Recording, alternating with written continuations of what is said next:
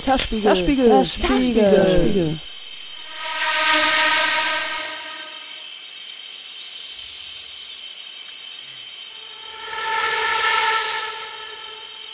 Ihr hört ein Stück von Sissy Gonzales auf der Querflöte.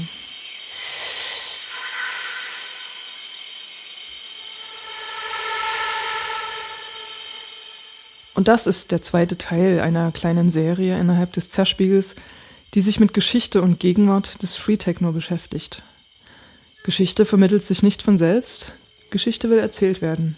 Und so erzählen zwei Protagonistinnen der Free Tech Szene, Sissy und Ann, von ihren Erfahrungen in und mit dieser Szene. Die eine war 2007 zum letzten Mal auf einer Free Party, die andere hat 2011 angefangen, ein Soundsystem mit aufzubauen. Sissy ist zum ersten Mal 1999 in Österreich zum Free Techno gegangen – Später lebte sie in ihrem ausgebauten LKW im Radius von Südösterreich über Deutschland bis Schweden. Sie reiste von Party zu Party und spielte live auf der Querflöte, jammte mit anderen Musikerinnen oder performte. Ann ist in Dresden aktiv, veranstaltet Partys als eine urbane Praxis und legt auf. Beide beschreiben die Freetech-Szene in unterschiedlichen Zeiten an unterschiedlichen Orten aus ihrer Position – Dabei immer als aktiv beteiligte Personen, als Kulturproduzentinnen. Es geht auch in dieser Sendung um das Politische der Free-Techno-Szene. Es geht um den Umgang mit Repressionen und darum, was jenseits von Polizeigewalt außerdem auch noch repressiv wirkt. Es geht darum, was es bedeutet, dass die infrastrukturellen Grundlagen der Szene teurer werden oder immer weniger verfügbar sind. Und es geht um das Geschlechterverhältnis als Teil des Politischen und inwiefern das tief in ganz lebenspraktische Fragen hineinreicht. Es geht auch darum, wie man eine Free Party organisiert. Es geht um das Publikum dieser Partys, um das Musikmachen und um das Auflegen. Es geht um das Leben im ausgebauten Wohn-LKW, in der Karre, auf der Straße und um das Leben jenseits davon. Die Tracks, die ihr in dieser Sendung hört, sind von Sissy Gonzalez in Kollaboration mit Hazit und mit Fake Mistress. Die kurzen Zwischenspiele sind von DJ Marcelle aus Wien.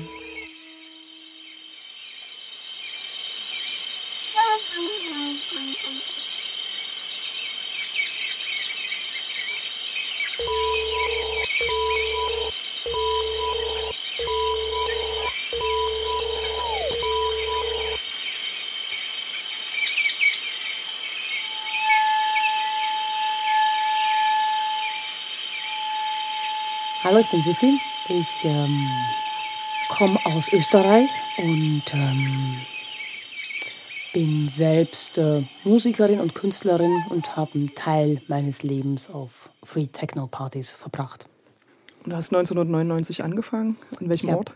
ich habe 99 angefangen, in einem kleinen Dorf im Südburgenland auf Techno-Partys zu gehen. Ähm, das war eine Party von Subsound Sound System.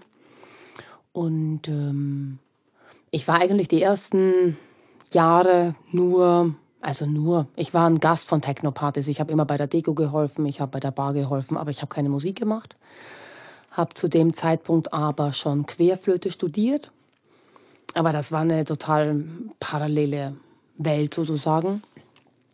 Und erst 2002 habe ich angefangen, äh, auf Techno-Partys Querflöte zu spielen. Du bist dann nicht lange im Burgenland geblieben? Ich war, also ich habe eine Zeit lang in Wien gelebt, ähm, drei Jahre, und von dort bin ich ein Jahr äh, nach Schweden. Und wie ich dann zurückgekommen bin, ähm, nach Österreich war ich eigentlich auch nur kurz da ähm, und bin in der Zeit, wo ich nicht studiert habe oder nicht gearbeitet habe, eigentlich immer durch die Gegend gefahren. Ähm, das heißt, ich war auf unterschiedlichen, auf den unterschiedlichen Technivals unterwegs ähm, habe dann selbst irgendwann auch ähm, LKW gekauft und in dem gelebt und bin mit dem auch von einer Party zur anderen getingelt. Ähm, und damit das wichtigste Coolheitskriterium erfüllt? Quasi nach Diesel gero gerochener großer LKW, siebeneinhalb Tonnen, C-Führerschein, wow. Ne? Richtig coole Schnitte, ne? Mhm. Du hast gerade schon erwähnt, dass du Querflöte studiert hast. Also ich habe mich schon immer mit Musik beschäftigt. Also ich komme aus einer klassischen Musikwelt. Ne? Ich habe Orchestermusiker studiert, habe dann auf Technopartys Querflöte gespielt und habe irgendwann in Berlin eine Frau kennengelernt, mit der wir ein Kollektiv gegründet haben, Go Go Trash. Ähm, da haben wir Kostüme aus Müll gebaut die auch so gedacht waren, dass der Müll Geräusche erzeugt, wodurch wir quasi schon ein herumwanderndes, laufendes, tanzendes neues Konzert dargestellt haben, könnte man sagen. Ähm, und habe mich dann eher Richtung Performance entwickelt. Richtig bildend habe ich nie gedacht, sondern ich habe immer in Bewegung oder in Geräuschen gedacht. Du bist auf jeden Fall jetzt Künstlerin. Ja, könnte man vielleicht so sagen bist Künstlerin, verdammt nochmal. Sag jetzt ja. okay. Mhm. Jetzt zu dir an. Wie bist du da reingeraten in diese Geschichte?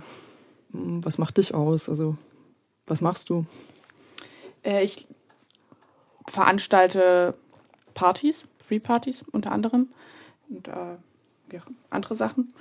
Ich, ich lege auf, ich mache Punkrock. Ich bin Künstlerin. Und wie bist du zum Techno gekommen?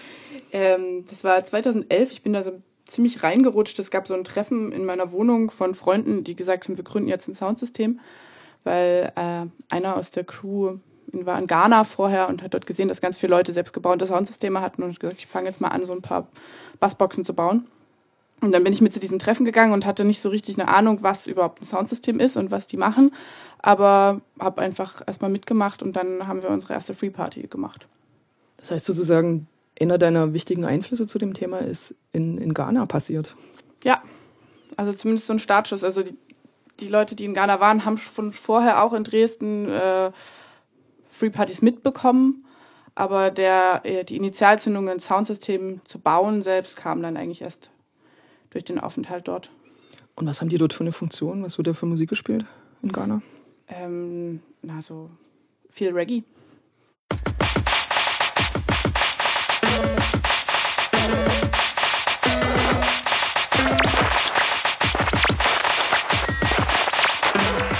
Was ist eigentlich das Politische am Freetech für euch beide persönlich? Also wie ich mit 17 das erste Mal eine Techno-Party erlebt habe und ähm, diese Leute gesehen haben mit ihren LKWs, in denen sie leben, das ähm, hat mich total geflasht, muss ich sagen, weil ich komme aus einem kleinen Dorf mit 1000 Einwohnern. Und ähm, in Österreich ist die alternative Szene am Land ja mehr oder weniger nicht existent. Es ist alles sehr organisiert und strukturiert und plötzlich gibt es da irgendwie Free Techno Partys, äh, wo Leute sich ähm, in einem Kollektiv zusammentun, sich irgendwo in der Pampa auf eine Wiese stellen, selbstgebaute Boxen aufbauen und ihre eigenen Partys schmeißen, wo es keinen Einlass gibt, wo es keinen Eintritt gibt, wo alles selbst organisiert ist.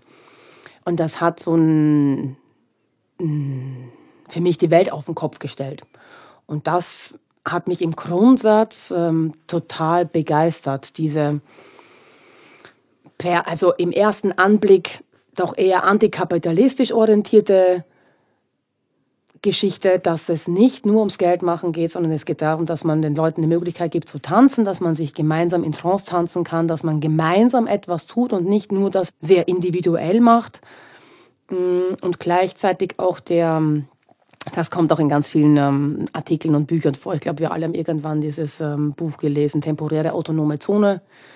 Ähm, um was geht's da? Na, es geht darum, dass man sozusagen durch die äh, Etablierung dieser temporären autonomen Zone, dass es überhaupt nicht, dass Besetzung nichts Illegales ist. Ähm, und, sondern der Raum gehört allen und man kann den für einen temporären Zeitpunkt etablieren und als autonom erklären. Ähm, und ähm, das fand ich ähm, beeindruckend in diesem Do-it-yourself-Gedanken. Ich habe auch gedacht, dass das sehr viel mit, ähm, einer, mit einer sehr toleranten Herangehensweise zu tun hat, mit einem, mit einem, mit dem Gefühl von Freiheit, mit ähm, einem Gefühl der Selbstständigkeit und das in einem Kollektiv. Und das hat mich über viele Jahre auch auf den Technopartys gehalten. Und warst du da vorher schon irgendwie politisch organisiert? Nee, überhaupt nicht. Ähm, also ich war davor weder politisch organisiert noch politisch aktiv. Ich würde mich heute nicht als politisch aktiv bezeichnen, muss ich gestehen. Ähm, bei den Techno-Partys war dies politisch Aktive auch nicht die Motivation, muss ich gestehen, sondern es, die Motivation war wirklich ähm, eine Art von Selbstbefreiung und eine, eine, eine Etablierung eines parallelen Systems, dass man für ein Wochenende oder auch für mehrere Tage einen Raum kreiert, der mit dem System, in dem wir leben, per se nichts zu tun hat. Aber ich habe das nie aus, äh, als politische Aktion gemacht. Also nicht bewusst als politische Aktion herbeigeführt, nee. aber eigentlich nee. ist es ja auch politisch. Natürlich, aber das Politische stand nie im Vordergrund. Das ist, finde ich auch, in meiner Wahrnehmung war das in der Szene, in der ich gelebt habe, mit den Menschen, mit denen ich gelebt habe, ähm, war das Politische nicht im Vordergrund. Das ist etwas, das habe ich später kennengelernt, dass das Politische im Vordergrund sein kann. Aber das würde ich ähm, nicht sagen, dass ich das am Anfang als so wahrgenommen hätte. Wie ist es bei dir an, das Politische im Friedtech? Wie nimmst du das wahr oder wie propagierst du das dort? Tatsächlich, ich habe tatsächlich ein bisschen einen anderen äh, Zugang dazu, weil es irgendwie von Anfang an darum, um so eine politische Dimension davon ging. Also um eine Raumermächtigung, um irgendwie einen Do-it-yourself-Gedanken, ähm, aber halt auch als einen Probierraum, in dem wir miteinander einen Umgang erproben können und auch in der Außenwirkung uns ausprobieren können. So, also total verknüpft mit der Welt, in der wir leben. Warst ja. du da vorher schon politisch aktiv? Ähm, ja, schon auch.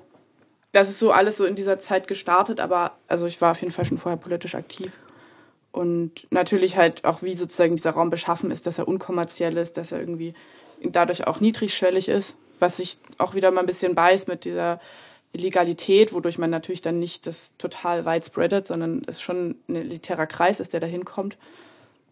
Also du bist von vornherein schon mit bestimmten politischen Maximen da reingegangen und hast die dort drin umgesetzt dann oder bist dabei, die umzusetzen? Ja, also ich würde jetzt sagen, dass es ein dauernder Prozess ist. Ist nicht so von einmal auf heute fertig oder so. Aber macht es auch Spaß? Voll. super, ist ein super Kontext, um das zu machen. Also ich frage das, weil, weil Sissy, du gesagt hast, ähm, dass es dich geflasht hat und dass der, der Spaßaspekt der wichtigste war, vordergründig, der ist sicherlich bei dir genauso dabei. Auf jeden Fall. Das ist halt irgendwie, ich, also was habe ich da gerne gemacht, als ich damit angefangen habe? Ich bin gerne feiern gegangen und dann hat mir das aber nicht ganz geschmeckt, wie die Partys waren unbedingt auch. Also es war auch so ein, ah, ich kann jetzt hier selbst gestalten, so ich kann die Musik irgendwie spielen, auf die ich Lust habe, ich kann den Raum äh, wählen und sowas. Das hat natürlich ganz viele Möglichkeiten dann plötzlich aufgetan, wo ich vorher nur Konsumentin war, konnte ich plötzlich selber agieren. Ich würde das gerne noch einmal differenzieren. Also ich würde nicht sagen, dass der Spaß im Vordergrund war, aber grundsätzlich war es ein, ein System, was sich parallel zu dem herkömmlichen politischen System bewegt hat.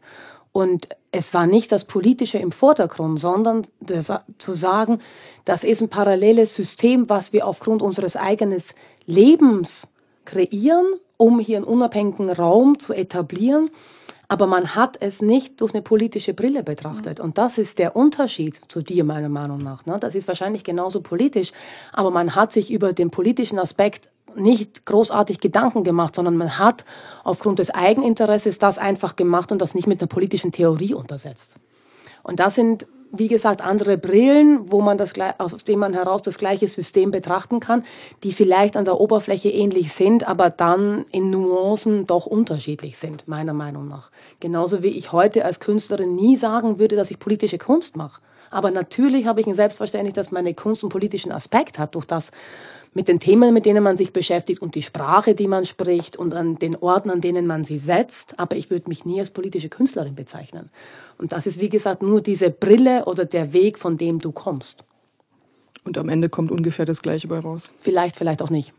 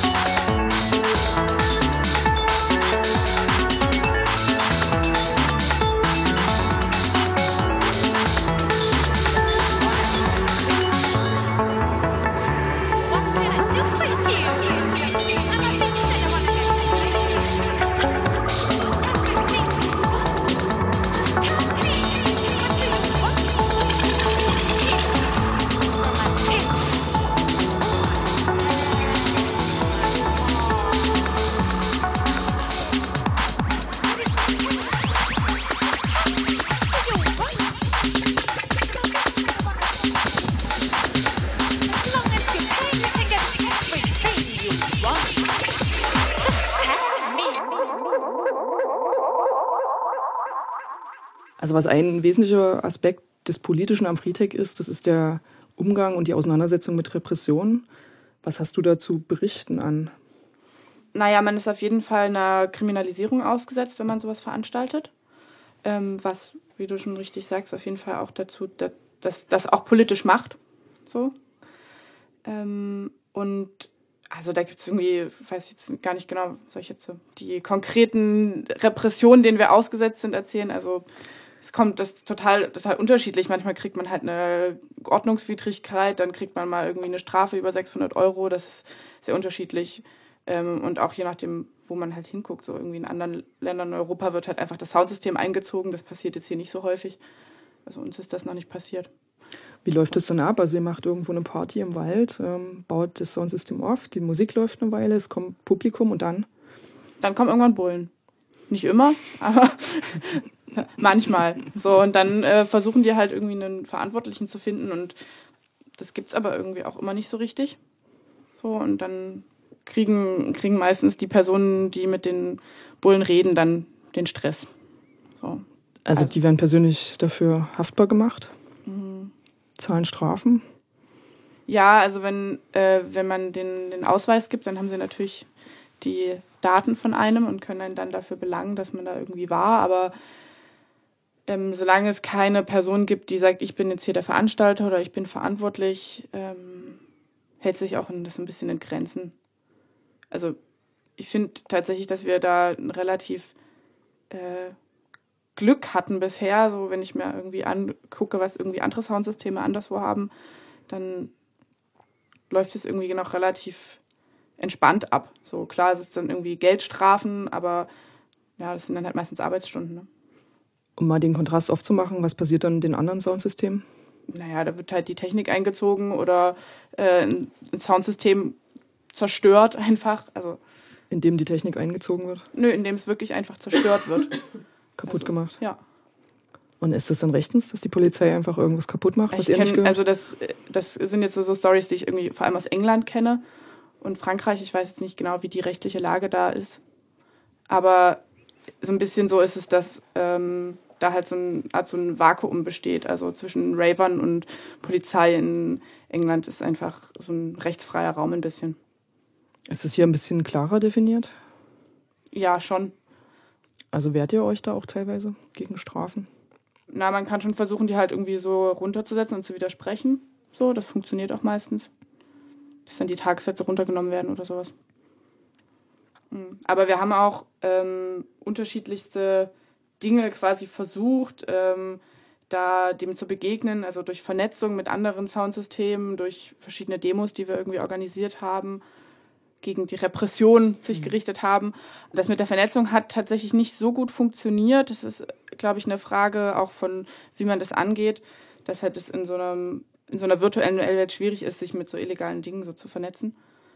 Da sind wir auch gerade so ein bisschen an so einem Veranstaltungskonzept dran, was aber noch nicht äh, verraten wird. Aber es geht auf jeden Fall darum, das ein bisschen wieder anzukurbeln in Dresden. Und was sagst du zu Repression, Sissy? Das ist lange her, dass ich mit Free Techno Partys zu tun hatte.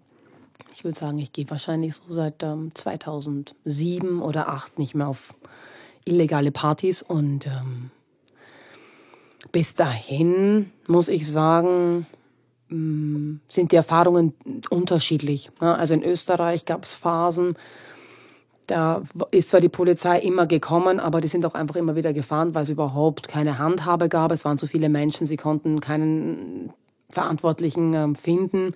Dann haben sie irgendwann ein Beispiel etabliert, in dem sie ähm, Mitglieder eines Soundsystems, ein Kollektiv von 14 bis 16 Menschen, dazu ähm, verurteilt haben, dass sie eine organisierte kriminelle Struktur gebildet haben. Ähm, und davon sind acht untergetaucht und acht sind äh, inhaftiert worden. Ähm, und da haben sie schon ein Exempel etabliert. Ne? Ähm, natürlich waren da die Drogen war der Punkt, wo sie es dann aufbauen konnten. Ähm, und ähm, ansonsten war es oft so, dass sie es versucht haben, über die Fahrzeuge ne, ähm, zu regeln. Das heißt, ähm, ich meine, Österreich ist ein kleines Land. Die Fahrzeuge, die man hat, fallen wahnsinnig auf. Das heißt, ähm, die Polizei weiß auch, wen sie aufhalten muss, wenn sie dich auf der Straße sehen. Und dann hat man halt dort wahnsinnig starke Kontrollen gemacht. Und äh, die Zulassung ist entzogen worden und hat über diese Ebene viel Ärger generiert, viel Drogentests, viel Alkoholtests, Führerscheine entzogen. Also man hat so subtil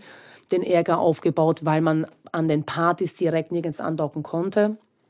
Und selbst habe ich es damals, wie ich in der Karre gewohnt habe, in Deutschland persönlich nie erlebt, weil ich da immer überrascht war, wie einfach das Leben hier funktioniert ähm, und die Freiraume auch größer sind im Osten, als die in Österreich jemals waren in meiner Generation. Ähm, aber es war zum Beispiel ein No-Go, über die österreichische Grenze zu fahren mit einem bestimmten Outfit. Ne?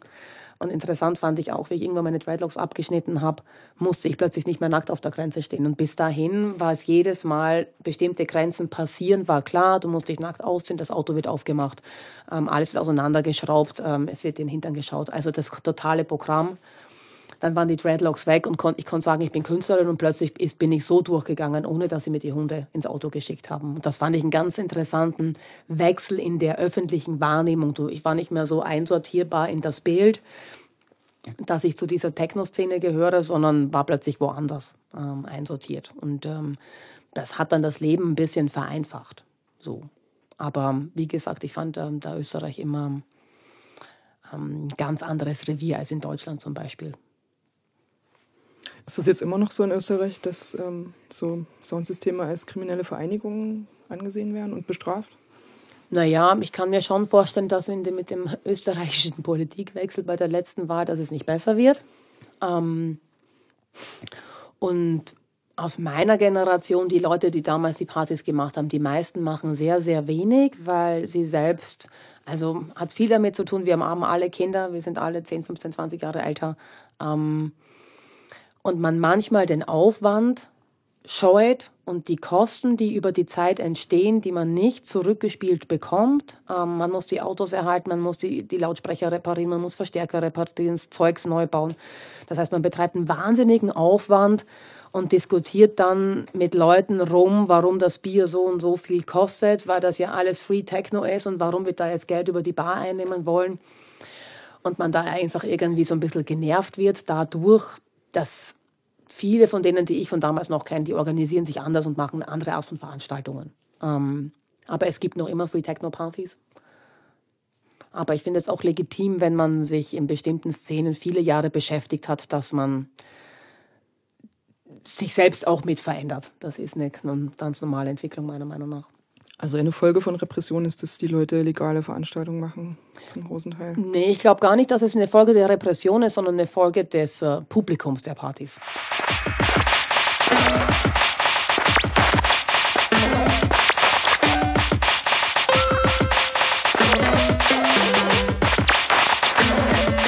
Okay, zum Publikum können wir vielleicht später noch mhm. kommen, weil mich interessiert natürlich auch, was da für infrastrukturelle Probleme den Partys auch im Weg stehen.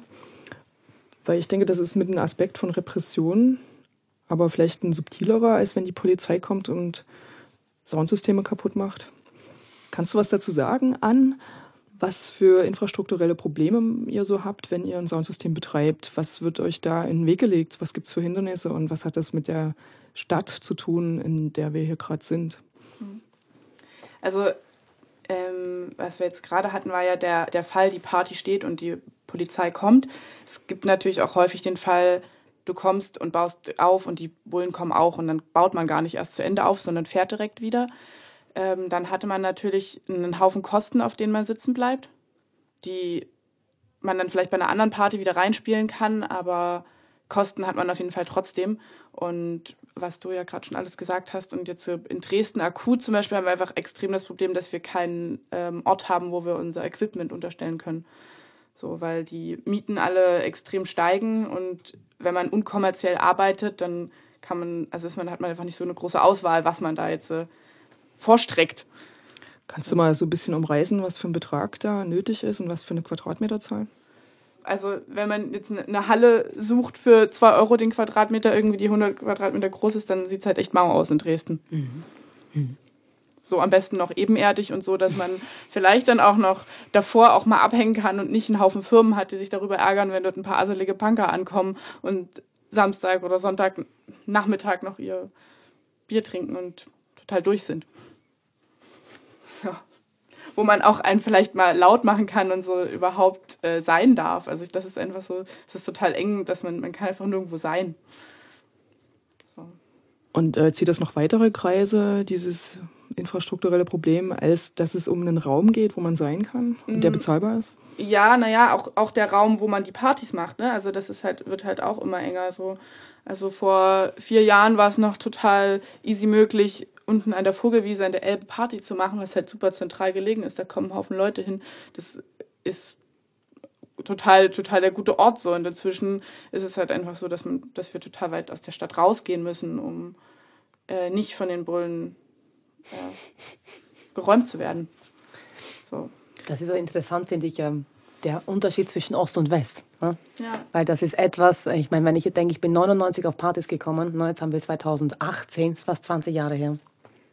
Es gab damals in Wien fast nie Partys. Ne? Alle Partys waren irgendwo. Das heißt, der Filter war, man musste ein Auto haben, um hinzukommen, weil damals war das im Westen schon in vielen Städten per se nicht möglich, Hallen zu mieten, Partys zu machen. Ne?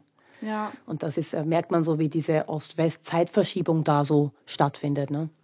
Ja, obwohl, also wir mieten jetzt keine Hallen, um da Partys zu machen, sondern das ist eher so. Nee, aber auch für Lager. Ne? Ja. Ähm, das, ähm, ja, stimmt. Also, aus Frankreich kenne ich das auch so, dass man einfach, man setzt sich halt ins Auto und fährt halt 100 ja. Kilometer mindestens. Ja. So, und das funktioniert halt hier aber nicht so richtig, weil die Leute das mhm. nicht gewohnt sind, dann so weit zu fahren. Mhm. Und dann äh, fährst du sonst wohin, baust auf und dann kommt keine Sau. Das bringt es dann auch irgendwie nicht. Das fand ich aber, das fand ich, also, das hat mich damals auch so be, begeistert, ne, dass man, also ich war nie so eine Clubfrau und ich war nie eine, eine Barsitzerin, aber du bist immer irgendwie in so ein Abenteuer gefahren. Ne? Man hatte immer diese Hotline, hat angerufen und dann ist man irgendwo gelandet. Man hatte keine Ahnung, in was für eine Ecke du bist. Kommst du in Steinbruch oder ist es ein Tümpel oder ist es einfach nur ein Feld oder eine Waldlichtung? Ist es eine alte leerstehende Fabrik? Ähm, und das hat mich begeistert, weil man dadurch waren wir ja immer draußen. Wir waren ja nie in der Stadt. Also die, in meiner ganzen Zeit in Österreich war ich vielleicht auf zwei Partys in Wien. Ne? Eins war im besetzten Haus und das andere wurde am Ende von der Vega geräumt, weil wir auf dem Vega-Gelände die Party gemacht haben. Ne? Ähm, Was ist Vega? Die Vega ist sowas wie die ähm, Terror, Terrorbekämpfungsspezialeinheit. Das sind die, die sich mit den Seilen vom Dach runterseilen und so. Ähm, und da hm. gibt's in Wien so ein Übungsgelände. Und ähm, das Schöne an dem Übungsgelände ist, es gibt eine große Mauer rundherum und nur eine einzige Eingangstür und die konnte man verbarrikadieren, dass sie nicht rein können. Und so war quasi die Techno-Party auf deren eigenen Übungsgelände, was wahnsinnig lustig war. Ne? Die konnten nicht stürmen, weil die eine Tür verbarrikadiert war und ähm, dadurch mussten sie uns einfach wirklich bis zum Nachmittag tanzen lassen, ne? ähm, weil sonst hätten sie mit Hubschraubern kommen müssen. Das ist ja noch ein weiterer fetter Coolheitspunkt, oder? Ja, das war toll. Hm. Lange her. Das ist echt lange her. Mhm. Es sind vielleicht äh, einfach so ein bisschen auch unterschiedliche Zeiten. Phänomene auch. Ja. Naja, auch wo man das ansiedelt, ne? Also ob ja. man jetzt irgendwie im urbanen Raum ist und äh, quasi auch sich einen, einen, repräsentativen Ort sucht und den halt einnimmt mit einem Soundsystem. Klar. Das kann ja dann auch in Form von einer, von einer Demo oder sowas sein. Ähm, oder ob es darum geht, halt einen schönen Ort zu haben, der weit draußen liegt. So, das einfach unterschiedliche Facetten von mhm. dieser Subkultur. Ja. Und ich finde beides total gut. Also Auf jeden Fall. Ich meine, ich finde auch oft ging es nur darum, überhaupt einen Raum zu finden. Ne? Mhm. Ähm, weil das war die Hauptaufgabe, den Ort zu finden, wo du feiern kannst, mit der Hoffnung, es dauert mindestens einen Tag, bis sie dich überhaupt finden. Ne? Also, weil ich war auf vielen Partys, da kam keine Polizei. Ne? Es gab niemanden, der sich beschwert hat oder sie konnten nicht lokalisieren, wo die Bässe herkommen. Deshalb ähm, war das Prinzip des Räumens nicht gegeben oder du bist irgendwo in der tiefsten Pampa, da hast du ein Dorf, da kommen zwei Dorfbullen. Was wollten die mit, mit den ganzen Leuten? Die stehen davor und denken sich, ach du Güte, ich fahre lieber wieder und hab's nicht gesehen. Ist auch ein Prinzip. ja, aber ich meine, das, das ist halt, wie gesagt, das meine ich so, der Ost-West, das sind unterschiedliche Taktiken, die man anwenden muss, weil, das, weil die Länder so anders funktionieren. Ne? Wobei da kommt noch eine Geschichte dazu, nämlich dass äh, im Osten, also im, im Osten von Deutschland, wie auch in Tschechien, äh, in der Slowakei, keine Ahnung wo noch, die Rote Armee 1994 abgezogen ist und mhm. riesige Areale hinterlassen hat, wo eben dann Festivals entstanden sind, mhm. also speziell in Mecklenburg-Vorpommern, mhm. beziehungsweise auch Hallen, Lagerhallen und dort hat sich da erst relativ schnell ziemlich viel Subkultur gebildet und angesiedelt. Also Klar. auch in Dresden, also in der Stadt drin und das ist dann irgendwann immer enger geworden und jetzt habe ich den Eindruck, ist so ein bisschen der Sack zu. Es wurde alles zu Eigentumswohnungen umgebaut oder zu irgendwelchen anderen Dingen. Ja, muss die Strategie ändern. Ja, das, äh, man muss die Strategien ja an den Zustand irgendwie so anpassen. Ne?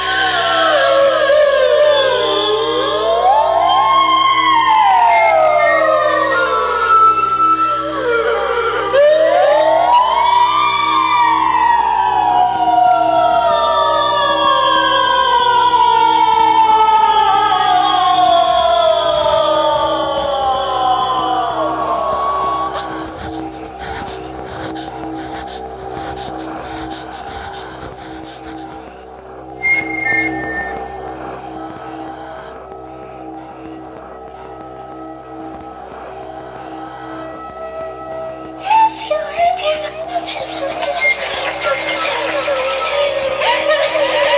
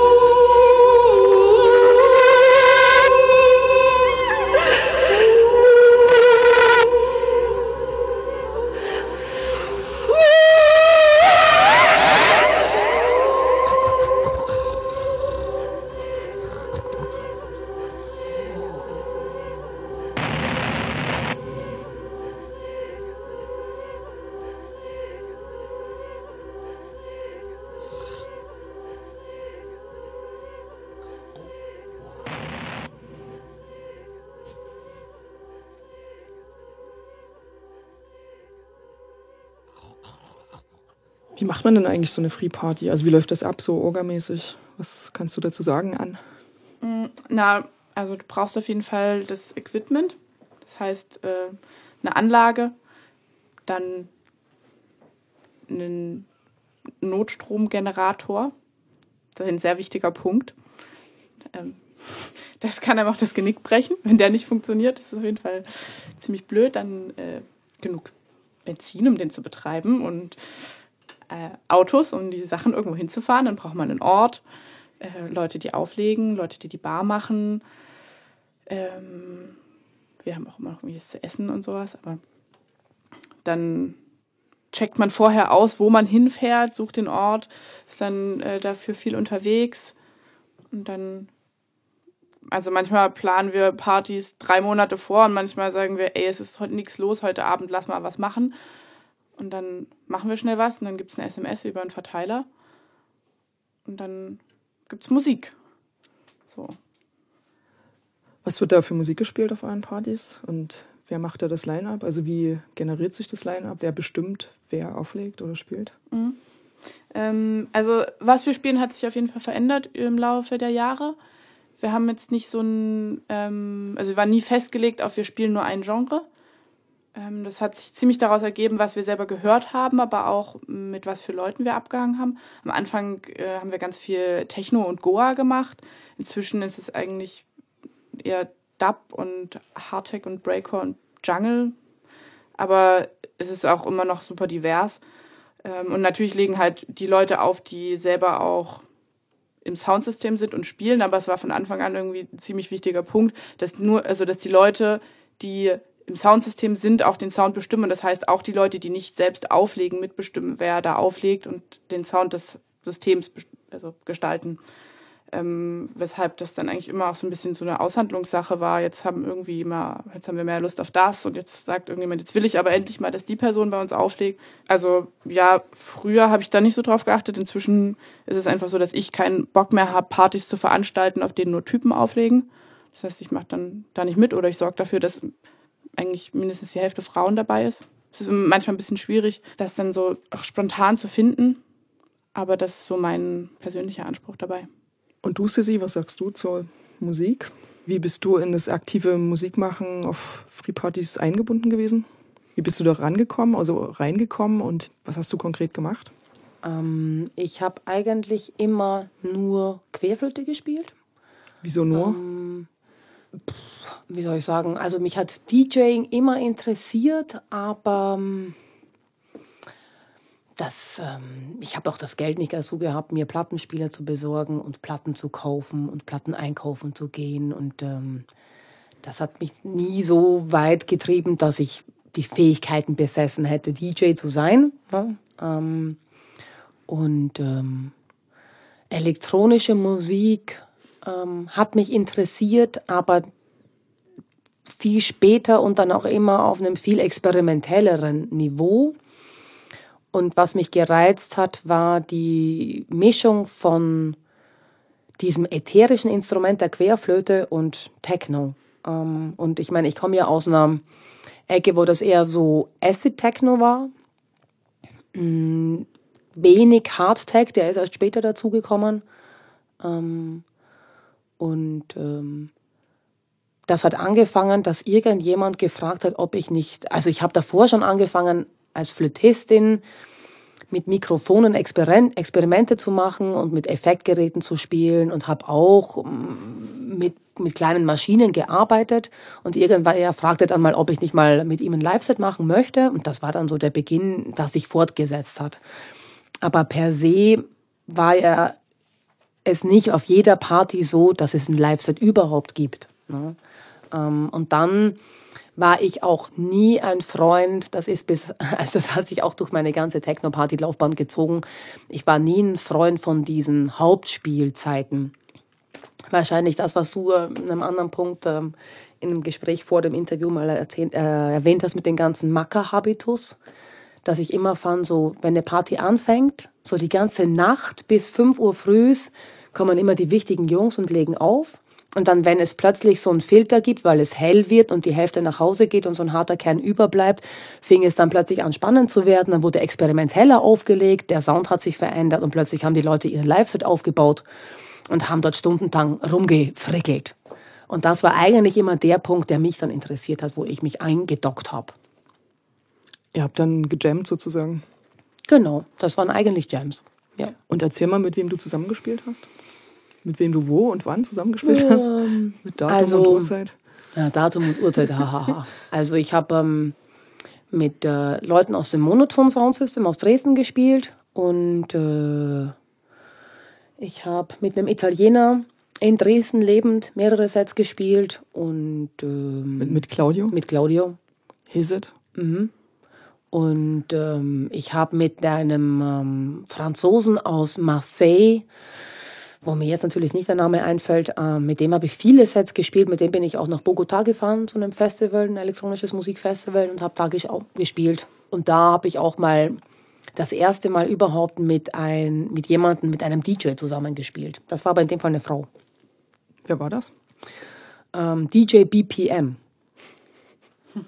Das war auch äh, das war auch kein Techno-Set, das war auch eher so ein ähm, Downbeat-Set und die hat sehr experimentell aufgelegt und das war, also ich fand es mit DJs war es immer schwierig, ne? Also das reine Querflötenspiel ist dann immer mehr durchsetzt worden durch Performance und Querflöte, ähm, weil ich auch ein Mikro hatte, mit dem ich mich vor der Anlage bewegen konnte und dann war das echt so Müllkostüme, Mikro, Querflöte und bewegend quasi durch das Publikum gehend. Ähm, die meisten DJs waren gar nicht flexibel genug, ne, um mit mir als Flötistin was anfangen zu können, weil ähm, ich hatte immer ein Problem mit in diesem Viervierteltakt zu bleiben. Und äh, das, was ich als Musikerin spannend finde, ist Rhythmusveränderungen, ähm, das Spiel mit langsam und schneller werden, Crescendi, mit viel kleine Geräusche, wenig konkrete Töne. Und wenn dann die Musik zu brachial ist, geht quasi das Material, was ich überhaupt anbiete, hat gar keine Chance. Ähm, das geht unter. Das geht unter. Und dadurch bin ich dann ja auch immer mehr in so eine experimentelle Ecke abgeglitten und hatte auch nie diese Macker-Probleme, weil die Macker spielen ja quasi um 2 Uhr früh und ich wollte ja erst um 8 Uhr spielen. Ne? Anderer Schnack. Ne? Naja, das ist einfach so. Ähm, ich fand es immer, äh, irgendjemand meinte mal zu mir, so das Schöne an den Partys ist, dass das typische Techno-Volk, die gehen nach Hause, weil sie die Sonnenstrahlen nicht vertragen. Und die, die wirklich gerne auf Partys gehen, die kommen auch erst, wenn die Sonne aufgeht. Und ich hatte wirklich eine Phase meines Lebens, da bin ich auch erst um 6 Uhr früh hingegangen. Ich habe mich ausgeschlafen, meinen Wecker gestellt und bin dann frisch und munter für den Sonntag dorthin gegangen, um zu spielen. Das fand ich total toll. Und dann war auch ein Teil dieser Kultur, die mit der Zeit auch kommerzieller wurde in Österreich, die hat man einfach ausgelassen. Die Anna Bolena, die hat mir was Ähnliches erzählt. Und zwar, die, die ist ja nur DJ mhm. gewesen oder macht das ja auch immer noch. Und dort gab es einen ziemlich direkten Zusammenhang zwischen ihrer Rolle als Frau und der Musik, die sie aufgelegt hat, weil sie hat sozusagen auch experimentellere Sachen aufgelegt und das wurde ihr zugestanden, weil sie sozusagen eh eine Ausnahme war. Da konnte sie auch Ausnahmemusik spielen. Und genau. ähm, sie hatte den Eindruck, dass die Männer, die aufgelegt haben, sich mehr den Geschmacksmustern von irgendwelchen Subgenres unterordnen ja. mussten, um so. zu irgendwas zu kommen. Also das war bei uns auch so. Ne? Die äh, Mädels, die aufgelegt haben, die haben sowieso mal hauptsächlich tagsüber aufgelegt. Ähm, und es war, ich meine, von 12 bis 4 Uhr früh ist das Hauptfenster, hast du das meiste Publikum. Und da wurden auch ein bestimmter Style an Musik überhaupt präsentiert. Und ich finde persönlich, wie gesagt, als das Spannende, musikalisch gesehen, auch künstlerisch, kam irgendwann viel, viel später. Wo dann vielleicht auch fast kein Publikum mehr da war. Aber es ging auch gar nicht darum, sondern es ging eher um das gemeinsam Sound machen. Ähm, ich fand auch eine Erleuchtung damals. Ähm, durch das viele Rumreisen habe ich ähm, irgendwann Hackerty Sound System kennengelernt. Und da war es plötzlich ganz was anderes. Weil das war wirklich, äh, die haben immer nur experimentell gespielt. Von früh bis spät, alle Tageszeiten. Die hatten, ich weiß gar nicht, ob das, mit dem, ob das auch ein anderes Geschlechterverhältnis gab, aber die waren im Grundsatz einfach als, die haben sich auch als Künstlergruppe verstanden. Und das hat man in allen Zügen gesehen und gehört. Und was hatten die für ein Publikum? Hm, Also ich habe den nur auf den Technivals gesehen und in London mal auf Partys erlebt. Ähm, ähm, auf den Technivals war bei denen meistens relativ wenig los, aber was ich toll fand, dann waren immer ein Haufen Mädels, die bunt angezogen waren und viel getanzt haben. Das hat man bei den anderen Techno-Systemen nicht so gesehen. Dann waren alle immer so in ihrem ähm, schwarz, grün, grau, weite Hosenuniform und dann konnte man dort hingehen und da hatten die hohe Stiefel an und kurze Röcke und Glitzerhüte. Und ich dachte mir, yeah, endlich jemand, der Humor hat. Ne? Ähm, und dann haben die da Western Sound gespielt und dazwischen irgendwie äh, Cage und dann so Drums dazu gemixt. Ne? Also, und meine österreichischen Kumpels waren so, naja, Hacker-T. Ne? Die haben aber auch total geile ähm, andere elektronische Sets gespielt. Ne? Da war kein einziger gerader Takt drinnen. Fantastisch ähm, das war halt echt schon eine, auch eine, eine andere Richtung einfach. Ne? Das, äh, die haben auch mehr in die Zukunft gewiesen, meiner Meinung nach. Und was sagst du dazu an? Also zu so Zeitregimes, zu so bestimmten Mackerzeiten oder Styles? Gibt es da auch irgendwie so ein, so ein Muster, was sich abzeichnet in dem Umfeld, wo du tätig bist? Also es gibt auf jeden Fall irgendwie für mich einen klar erkennbaren Zusammenhang zwischen dem, zwischen der Musik, die gespielt wird und dem Feeling auf dem Dancefloor. So, und auch wie die Person spielt, die da spielt. Also irgendwie so, ähm, also ich will das gar nicht generalisieren. Ich glaube, da, da, da spielen viele Faktoren eine Rolle, aber so ziemlich äh, harter Gabber auf die Eins die ganze Zeit ähm, oder brutalster Breakcore bringt auf jeden Fall öfter mal so richtige Macker zutage, so auf einer Party. Wenn, wenn, wenn, das, wenn das Umfeld das zulässt, so, ne? Mm, also, weil ich denke, dass, dass das nicht alleine an der Musik hängt. So. Und zu den Zeiten, mm, also ich hatte auf jeden Fall so in, in meiner Karriere als DJ schon so einige Clashs mit vor allem Typen, die dann der Meinung waren, dass sie jetzt unbedingt spielen müssen, auch wenn es irgendwie anders ausgemacht war. Aber ich glaube, dass es eigentlich, also klar gibt es irgendwie so eine Mindtime, wenn die meisten Leute da sind, aber ein gutes Line-up setzt sich dann eher dadurch zusammen, dass, eine, dass die Musik so gestaltet ist in ihrer Kombination, dass man da bleiben kann, dass es einen nicht langweilt, dass es einen immer wieder herausfordert. Und das ist auch eigentlich das, wo wir mehr darauf achten, dass die Musik, die gespielt wird, eine, eine gute Dramaturgie ergibt und nicht, dass jetzt irgendwie die Person zu der und der Zeit spielt, wo sie am meisten gefeiert wird. Also gibt es da aktive Strategien, so eine Hierarchienbildung zu umschiffen, die so unter dem Stichwort Headliner äh, und Primetime läuft? Hm, also wir haben das, wir machen das unterschiedlich. So manchmal gibt es halt einfach die Aufgabe, okay, eine Person denkt sich mal einen Line-up aus, so und dann setzt man sich eine Stunde hin und überlegt, wie passt es gut zusammen und dann äh, schlägst du das den anderen vor und die sagen dann, yo, passt oder passt nicht. Ähm, manchmal machen es auch einfach nur die Leute unter sich aus, die auflegen, wenn wir irgendwie nur nur jetzt die Leute vom System spielen, dann schnacken wir es einfach miteinander ab. Aber es gibt immer den, also es wird immer mit den Leuten, die auflegen, letztendlich abgesprochen. Also wenn jemand sagt, nee, ich will dich dann auflegen und es ist mir zu spät oder zu früh, dann wird das, dann ist das nicht, weil man muss ja das auch sich gut fühlen dabei. Also es hat vieles so pragmatische Gründe, was wann kommt. Mm, ja, also schon der, der Hauptfokus ist halt schon die, die Gesamtdramaturgie aber auch mit, wer muss jetzt dann früh gehen, weil die Kiddies am nächsten Tag aufstehen müssen oder sowas. Ne? Also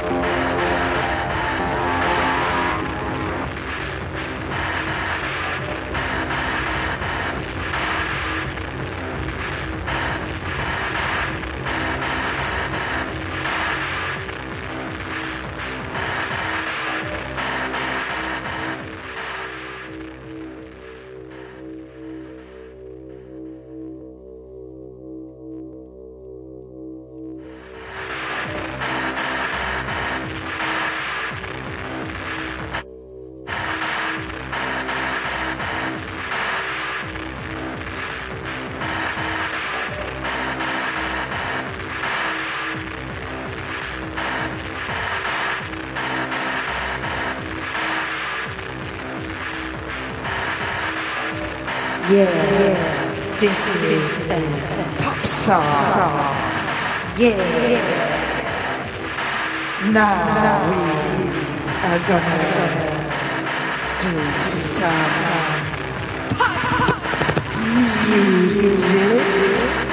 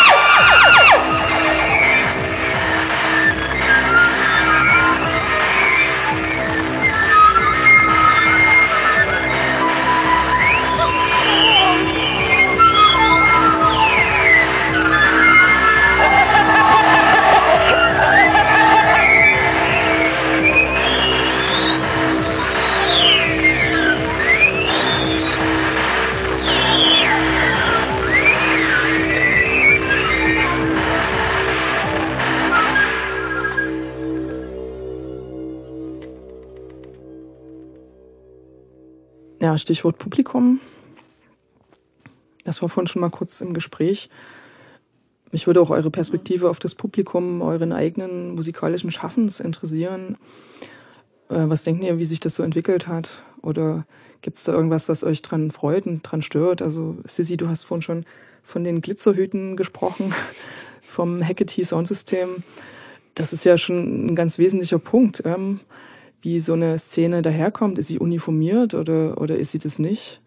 Ähm, das hat sicherlich noch mehr Aspekte.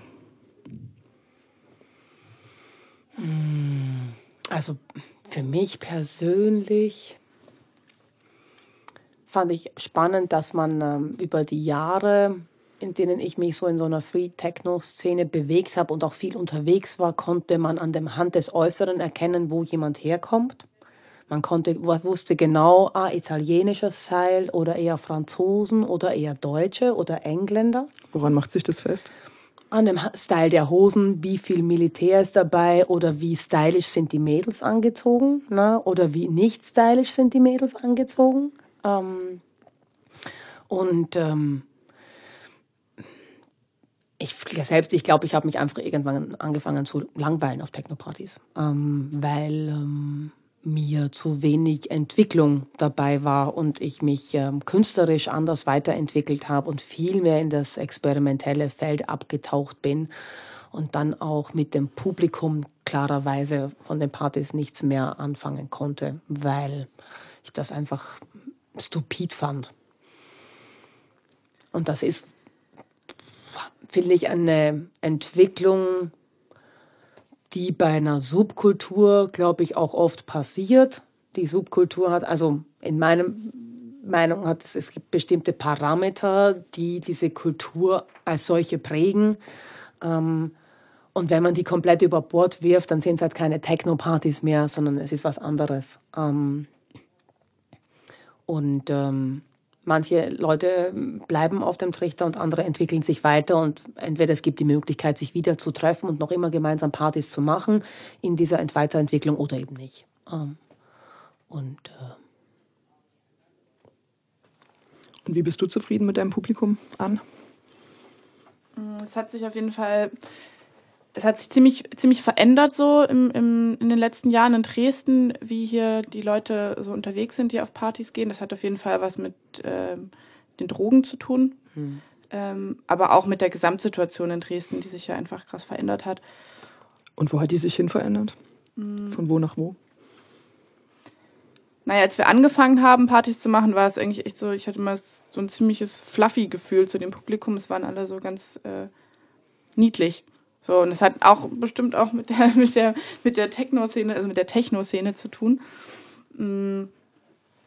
Und irgendwie kam es dann immer mehr, dass wir halt Leute hatten, die irgendwie krass aggressiv auch waren oder wo man einfach gesehen hat, dass sie ähm, mit den Drogen nicht klarkommen, auf denen sie unterwegs sind. Mm. Oder mit sich. Oder mit sich oder der Kombination daraus. Ähm, weshalb wir dann halt irgendwie keine also keinen Hardtag mehr zum Beispiel ankündigen, wenn wir Partys machen, mhm. dann so, weil das halt ein bestimmtes Publikum anzieht, mhm. ähm, was dann die Party unschön werden lässt. So. Und auf der anderen Seite irgendwie versuchen wir aber auch irgendwie damit dann umzugehen. Also ich finde irgendwie diese, diese Frage ganz interessant, was da an, also in, in so einer Ästhetik von, von Free Techno, was da an faschistischen Elementen oder Dimensionen drinne steckt und wie man ähm, das verändert. So, oder genau das nicht heißt. Also wenn man jetzt in die Gabba-Szene guckt, wo es irgendwie auch viel so äh, rechte Menschen gibt und dass auch in Dresden äh, einfach Soundsysteme gibt, die sich nicht klar abgrenzen so und kein Problem damit haben, wenn da Leute mit Thor Steiner auf den Partys sind, was halt für uns absolut gar nicht geht, weil es halt einfach scheiße ist. So. Ähm, und was wir dann machen, ist, dass wir zum, also ich achte eigentlich darauf, dass mindestens einmal Punk kommt auf so einer Party. Das siebt immer so ein bisschen aus. Wie lange dann? So wie es halt passt gerade, ne? Na, so eine Stunde oder nur ein Lied? Kommt echt drauf an. Also, manchmal gibt es zwei Stunden Punkrock-Set, manchmal gibt es noch das eine, ein, den einen Quotensong. So. Ich, ich finde es ja spannend, ne, weil ähm, ich finde, die ähm, Herangehensweise ändert sich auch so, weil die Zeit so anders ist. Ne? Also heute, wo man mit diesem ganzen wahnsinnigen Rechtspopulisten zu tun hat, diesen ganzen Nazis, hat man eine ganz andere Erwartung oder eine ganz andere Aufgabe mit Partys als vor 20 Jahren. Was denkst du, was man da für eine Aufgabe hat? Naja, also ich finde schon, ich höre dir zu und ich denke mir, ja, muss man machen, man muss eine Haltung beziehen, ne, wenn man eine Techno-Party macht und äh, rechten Leuten sagen, ihr hier nicht. Das ist etwas, was ich von früher jetzt aus Österreich so gar nicht kenne, weil das ein anderes Land ist und zu, anderen, zu einer anderen Zeit stattgefunden hat. Ne? Ähm, da war natürlich die Repression der Polizei war ein Thema, ne? Ähm, aber dieser Kontext ist so entscheidend für die Subkultur, wie sie sich wohin entwickelt oder eben nicht oder wodurch sie sich dann auflöst, wodurch sie sich dann auflöst oder so. Ne? Das heißt, ihr hattet das gar nicht irgendwie, also ihr hattet gar nicht damit zu tun, dass ihr Neonazis auf den Partys hattet? Nee. Oder sowas? Also, ja, wir haben das jetzt auch nicht so oft, aber. Ja, aber in Dresden, in Sachsen, ja. heutzutage ist das ein Thema, mit dem du konfrontiert bist. Ne? Ja. Wir hatten dann eher Probleme, dass dann so ähm, Mafia-Leute vielleicht aufgetaucht sind, die so ihr Zeugs verkaufen wollten. Oder äh, immer mehr Prolls kamen, die sich sowas von zugeschossen haben, dass du, dass sie irgendwie äh, allen möglichen Leuten war oder dass sie irgendwie unangenehm waren oder dass äh, Leute beklaut wurden, weil klar war, da sind Partys, da liegen Leute auch irgendwo rum, weil sie mal kurz ein Nickerchen machen und da, oder ihre Autos nicht zuschließen. Na, dann kann man Autos klauen und Radios aus den Autos klauen und Brieftaschen klauen. Und so ist diese, diese Geheimheit von so einer Subkultur löst sich ja mit der Zeit, in der man so existiert, ja auch ein bisschen auf und man muss ja daran arbeiten, dass sie weiter geheim bleibt. Ansonsten kriegst du bestimmte Problematiken, ne, mit denen du kämpfen zu kämpfen hast. Warum ihr sagt, dass ihr keinen Hardtech macht, wahrscheinlich. Ne? Ja, also wir spielen schon Hardtech, aber wir verraten es vorher genau, nicht. weil man nicht will, dass bestimmtes Publikum kommt, ne? was über die, über die Jahrzehnte in Dresden zu Hardtech-Partners gekommen ist ne? und sich immer verändert hat. Ja, aber das ist auf jeden Fall auch ein Problem mit der Größe so. Also, ja. weil wir haben dann irgendwann festgestellt, dass, dass wir zu viele Leute ziehen und haben das wieder so ein bisschen kleiner werden mhm. lassen, weil wenn du zu groß bist, dann kriegen auch sofort die Bullen das mit. Ja. Und es ist, wird irgendwie auch nicht, ist dann nicht mehr die Party, die wir machen wollen. Genau. So. Weil es schon auch persönlich ist. Ja. Das war auch der Punkt äh, für mich, diesen diese Größe ist auch so entscheidend, ne? Wenn das dann, wenn die Partys automatisch ein paar hundert Leute haben, vielleicht sogar tausend und das jedes Wochenende, dann war es wirklich so, dass viele der alten Hasen, die kamen dann wirklich erst Sonntagvormittags, weil da waren die ganzen Leute weg, ne? Und äh, dann kamen die halt erst an. Ne? Das waren wieder, das waren wie so zwei Schichten auf den Partys so ein bisschen, ne? Die sich manchmal ergeben haben.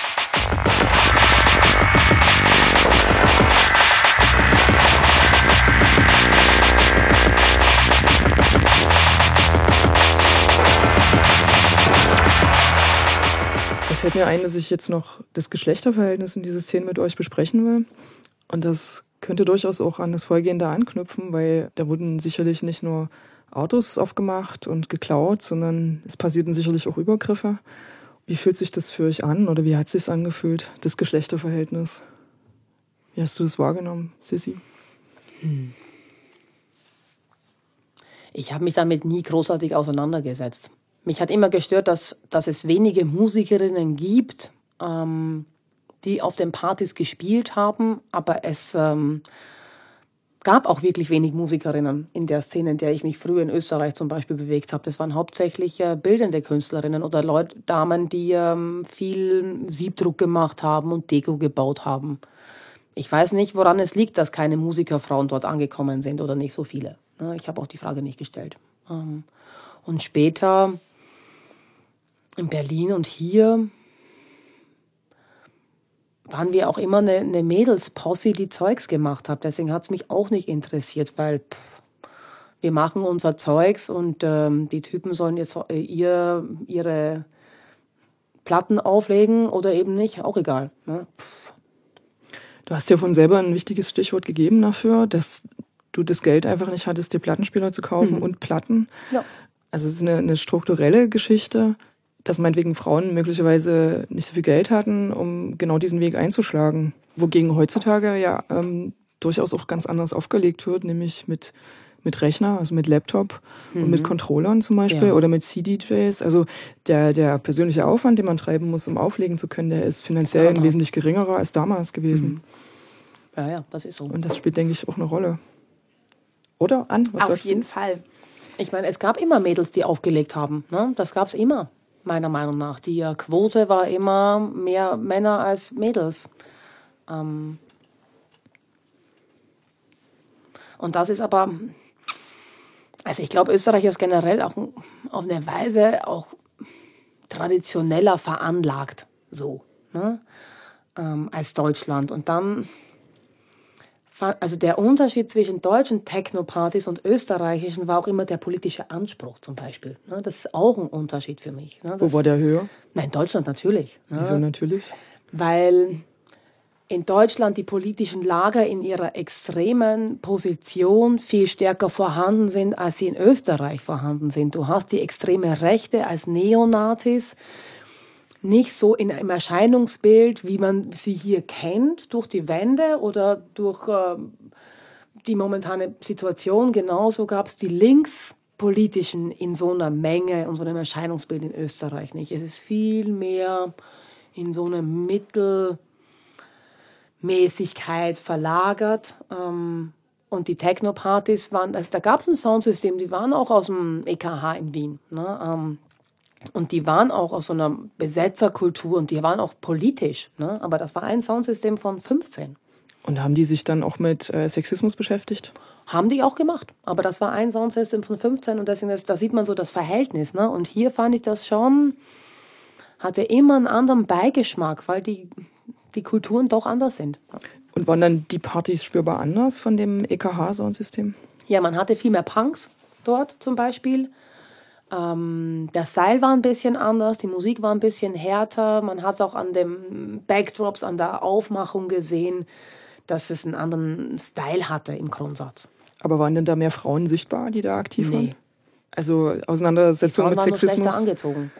Schlechter angezogen. Ja, die Frauen waren nur schlechter angezogen.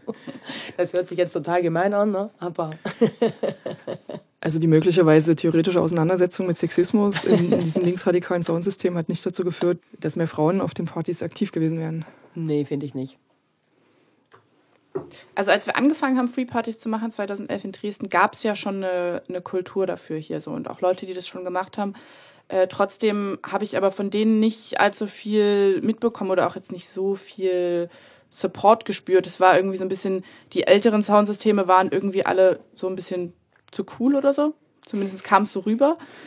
Ähm, weshalb das halt schon erstmal so ein, so ein überhaupt in, in dieser Crew das rausfinden, wie das funktioniert und so äh, bedeutet hat und da ganz viel ähm, ja, ausprobieren, scheitern und wieder probieren.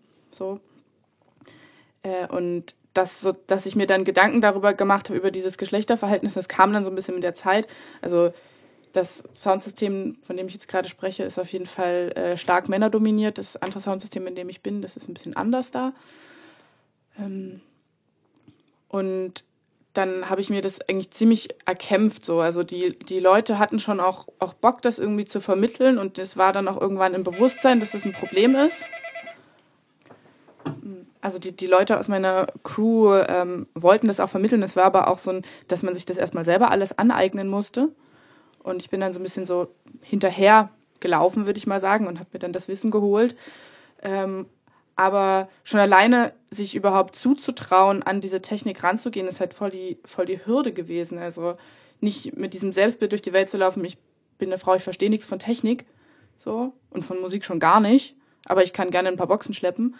Ähm, das hat, das hat eine Weile gedauert, bis ich da hingekommen bin, aber ähm, inzwischen kann ich das auf jeden Fall alles und gebe auch Sound-Workshops, also für Frauen, in denen ich das dann weitergebe. Und da stelle ich auch immer wieder fest, dass einfach ein grundlegendes Problem ist, dass ganz viel Vorwissen nicht da ist, weshalb es auch, wenn es dir ein Typ jetzt erklärt, es oft dann nicht verstanden wird, weil da, eine, da ganz viel Vorwissen vorausgesetzt wird, häufig, ne? Also nicht immer. Und dann muss man halt irgendwie so ein bisschen so im Urschleim anfangen. Aber das bedeutet ja, dass sie das nicht gut erklären können, oder? Also nicht, dass irgendwer zu dumm wäre, das zu verstehen, sondern dann ist die Erklärung schlecht, wenn die das nicht miterklären oder mitbedenkt, dass irgendein Vorwissen noch nicht da ist. Dann Ja. muss das Vorwissen erklärt werden.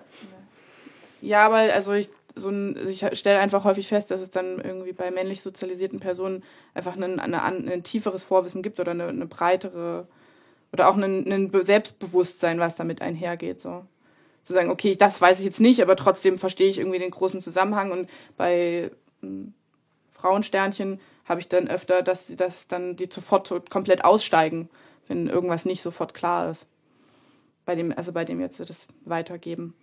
Und das habe ich bei mir selber auch gemerkt, so als so ein, als so ein Mechanismus, weshalb es einfach super schwer war, das sich äh, alles anzueignen. Mm, Und dann kam irgendwie so, als ich das dann konnte und als ich dann aufgelegt habe, ich habe irgendwie angefangen mit Elektroswing, weil ich mir dachte, das ist eine Musik, die mir nichts bedeutet. Das, da kann ich nicht so viel falsch machen. Das tut da nicht so weh. Ähm, und es ging halt auch einfach, weil es mit Laptop war und dadurch einfach viel billiger.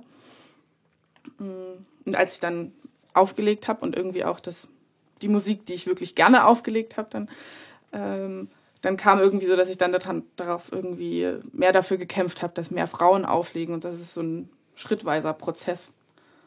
Und jetzt äh, bin ich in einem anderen Soundsystem und das machen nur Mädels.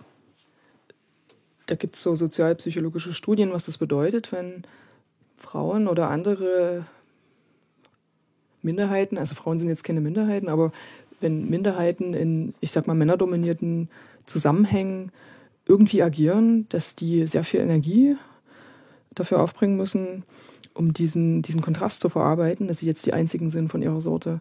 Und vor allem ganz besonders viel Energie kostet das, wenn sie sich ähm, sehr als Frau oder eben als Minderheit identifizieren und gleichzeitig sich sehr damit identifizieren mit dem, was sie da vorhaben und was da männerdominiert ist. Also sozusagen, wenn da ein großes Interesse daran ist, sich mit der Technik zu beschäftigen oder in, in so einem Soundsystem dabei zu sein, ähm, müssen sozusagen diese Frauen und Mädchen gleichzeitig noch diesen, diesen Zwiespalt mitverarbeiten, dass sie äh, dort in der Minderheit sind.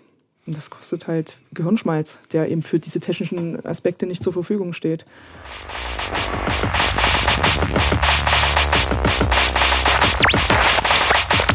Exkurs.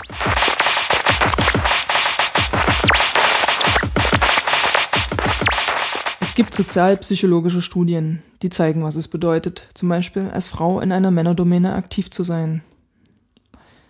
Die Sozialpsychologin Jenny Roth von der TU Dresden hat diesen Sachverhalt in ihrem Text beschrieben, der den Titel hat Reproduktion von sozialer Ungleichheit durch Stereotype. Darin erklärt sie, dass und wie Stereotype die Leistung von Betroffenen negativ beeinflussen. Das ist so bei schwierigen Aufgaben und in entscheidend wichtigen Situationen, wenn es also um die Wurst geht. Besonders stark sinkt die Leistung, wenn Frauen explizit auf das Stereotyp hingewiesen werden, zum Beispiel indem ihre Unterlegenheit gegenüber Männern in einem Bereich herausgestellt wird. Es genügt aber schon, wenn einfach nur Geschlechtsunterschiede angedeutet werden – dann entsteht eine sich selbst erfüllende Prophezeiung. Die Frauen schneiden in Tests schlechter ab, machen unter diesem Einfluss tatsächlich Fehler, die die Männer wiederum dem Geschlecht der Frau zuschreiben. So erhalten sich Stereotype am Leben. Jenny Roth stellt heraus, dass es ein allgemeines Prinzip ist, von dem alle Mitglieder einer stereotypisierten Gruppe betroffen sind, unabhängig von ihren persönlichen Vorerfahrungen. Besonders deutlich sinkt paradoxerweise die Leistung von Frauen, die eigentlich sehr gut sind in ihrem Feld und denen ihr Schaffen sehr wichtig ist, die sich stark damit identifizieren. Gerade sie zeigen sehr starke Leistungseinbußen, wenn sie in einem männerdominierten Umfeld mit Stereotypen über Frauen konfrontiert werden. Folgende Gedanken und Prozesse laufen möglicherweise im Inneren einer Frau ab, die sich gern mit Audiotechnik beschäftigt. Die Frau kann ihre Lust darauf, eine Anlage aufzubauen und ihr Selbstverständnis als Frau nicht in Einklang bringen. Denn neben ihr steht vielleicht ein Mann und rollt schon mit den Augen. Und allgemein ist das Stereotyp virulent, dass Frauen nicht gut mit Audiotechnik umgehen konnten. Das verursacht ihr einen inneren Konflikt. Sie fühlt sich unsicher und hat Selbstzweifel, und das wiederum erzeugt Stress. Die Frau überwacht sich nun stärker selbst. Sie überwacht ihre Leistung, ihr Verhalten und die Reaktionen der Männer um sie herum. Habe ich was falsch gemacht? Warum stellt er sich jetzt so hinter mich? Auch das verursacht Stress. Sie entwickelt negative Gedanken über ihre eigene Fähigkeit. Sie fragt sich permanent, ob das Stereotyp jetzt zutrifft. Bin ich wirklich gut genug? Kann ich das wirklich? Dann wiederum versucht sie, diese Gedanken und Sorgen zu unterdrücken. Und diese widersprüchlichen inneren Vorgänge lösen nicht den inneren Konflikt, kosten aber Energie und lenken die Frau zum Beispiel vom Aufbauen einer Anlage ab. Je mehr eine Frau versucht, die negativen Gedanken zu unterdrücken, desto mehr ist ihr Arbeitsgedächtnis beeinträchtigt und desto schlechter sind ihre tatsächlichen Leistungen. Der Teil des Gedächtnisses ist reduziert, der die Informationen zur Bewältigung von Aufgaben verarbeiten muss, wenn Stereotype über Frauen unterschwellig oder direkt präsent sind. Das ist nicht der einzige Mechanismus, denn Stereotype wirken sehr komplex. Die Soundkünstlerin und Komponistin Kirsten Rehse sieht das so. Niemand würde behaupten, Frauen aktiv zu diskriminieren. Gerade das macht es auch so schwer, Formen des Ausschlusses, die Frau spürt, präzise zu benennen.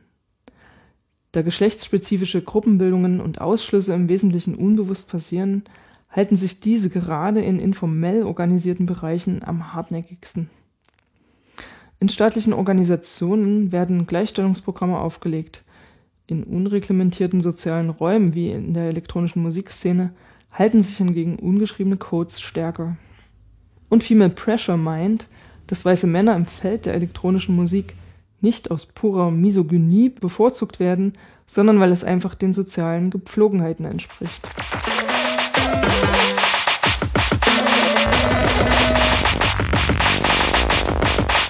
Ende des Exkurses.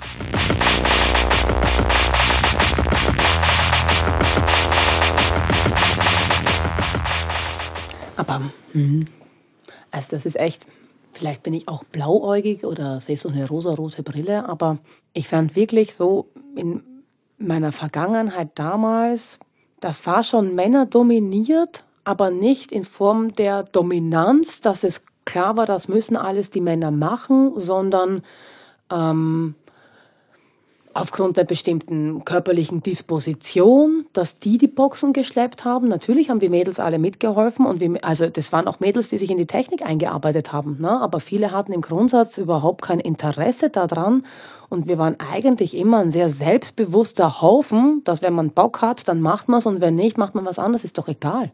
Also, dass es überhaupt nicht das Thema war. Ne? Ähm, das ist aber auch sehr unterschiedlich wahrscheinlich, ähm, mit welcher Crew man rumhängt. Ähm, also es gab ein System, die hießen, ähm, das war auch die, das große Kollektiv, die dann ähm, diese mafiösen Strukturen ähm, für, zum Urteil bekommen haben ähm, Invisible Freak Project, IFP. Und äh, das Auffällige an denen waren, die waren so eine totale halbe-halbe Mischung zum Beispiel. Das waren immer ein totaler Haufen Mädels dabei und ein Haufen Jungs. Und die Aufgaben waren total durchmischt. Da haben auch die Jungs die Bar gemacht, genauso wie die Mädels aufgelegt haben. Und das war ein totales Selbstverständnis. Das hat aber überhaupt keiner kommentiert, weil total normal. So. Ähm, dann gab es andere Soundsysteme.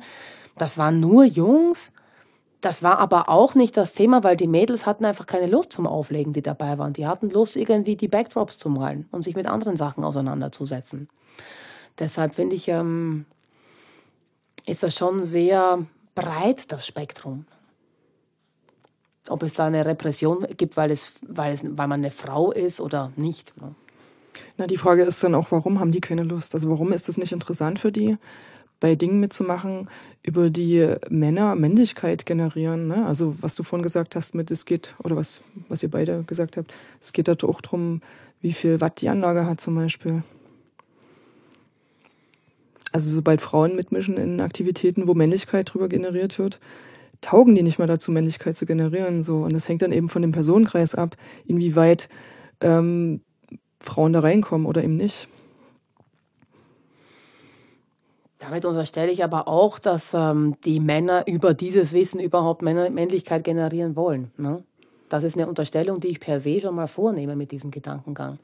Und das würde ich schon mal im Grundsatz nicht sagen, weil ähm, ich hätte mich auch in Technik einarbeiten können und in elektronische Musik, wenn ich gewollt hätte. Aber mich hat dann dieses, ähm, die Arbeit mit der Materie im Grundsatz nicht so tief beschäftigt, dass ich es nicht getan habe. Ich wollte einfach immer lieber mich an einer anderen Stelle sehen ne? ähm, oder mich mit einer anderen ähm, aus, mit einer anderen Art der Musik beschäftigen und dass diese Grundsatzannahme setze ich auch voraus mit den Leuten, mit denen ich zu tun hatte. Das war eine freie Entscheidung und nicht eine geschlechterspezifische Entscheidung dass man das gemacht hat. Ne? Du hast Und auch nicht aufgrund dieses Männlichkeit oder Weiblichkeit generieren durch das eine oder durch das andere. Ne? Du hast ja im Prinzip deine Nische gefunden ab früh um acht so, ne? Also ich äh, meinte das gesamtgesellschaftlich, dass Technik immer männlich konnotiert ist ähm, und dass es tatsächlich so. ab der Pubertät genau dafür genutzt wird, um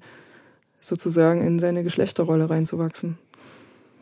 Ob jetzt äh, konkrete Leute in konkreten Soundsystemen das so als erwachsene Personen gemacht mhm. haben, ist fraglich, klar. Mhm. Aber es ist gesamtgesellschaftlich auf jeden Fall so konnotiert. Ja, das ist so. Und es ist auch eine Vorbilderfrage. also mhm. wenn da ein Haufen Typen das sind, dann komme ich einfach gar nicht vielleicht unbedingt auf die Idee, das zu machen. Ja. So.